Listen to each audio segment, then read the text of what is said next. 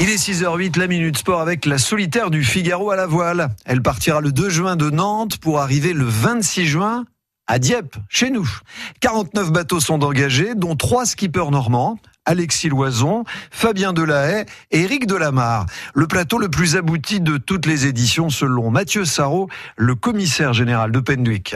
Je m'avance un peu, mais je pense que c'est le plus beau plateau de la solitaire, où on se retrouve avec euh, quatre générations de marins. Le plus âgé est Loïc Perron, euh, vainqueur de la Route du Rhum 2014, et puis euh, qui a participé à pas mal de solitaires et qui a couru la solitaire sur tous les types de bateaux qui ont fait la solitaire, du Alstoner au Figaro 3. Au plus jeune, le Normand Éric Delamarre, qui sera là à 20 ans, courir sa troisième solitaire c'est vrai qu'on a un plateau exceptionnel avec euh, trois vainqueurs, quatre victoires du Vendée Globe, donc, euh, deux victoires avec Michel Desjoyaux, une victoire avec Armel Lecléache, une autre victoire avec Alain Gauthier, euh, deux victoires de la Route du Rhum avec Michel Desjoyaux et Loïc Perron, des victoires de la Route du Rhum dans les catégories un peu plus basses comme la classe 40 avec Johan Reichaume.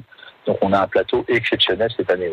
Et des animations sont prévues évidemment pour l'arrivée à Dieppe. C'est ce qui est très, très important en fait, c'est la rencontre entre les marins et euh, la population. Donc on a la chance d'avoir des sportifs de très haut niveau, hyper accessibles, qui se prêteront au jeu à Dieppe et encore plus à Dieppe, parce que la course sera finie. Eh oui, Mathieu Sarraud de la solitaire du Figaro avec Claire Briguet-Lamar. Des animations sont donc prévues du 26 au 29 juin à Dieppe.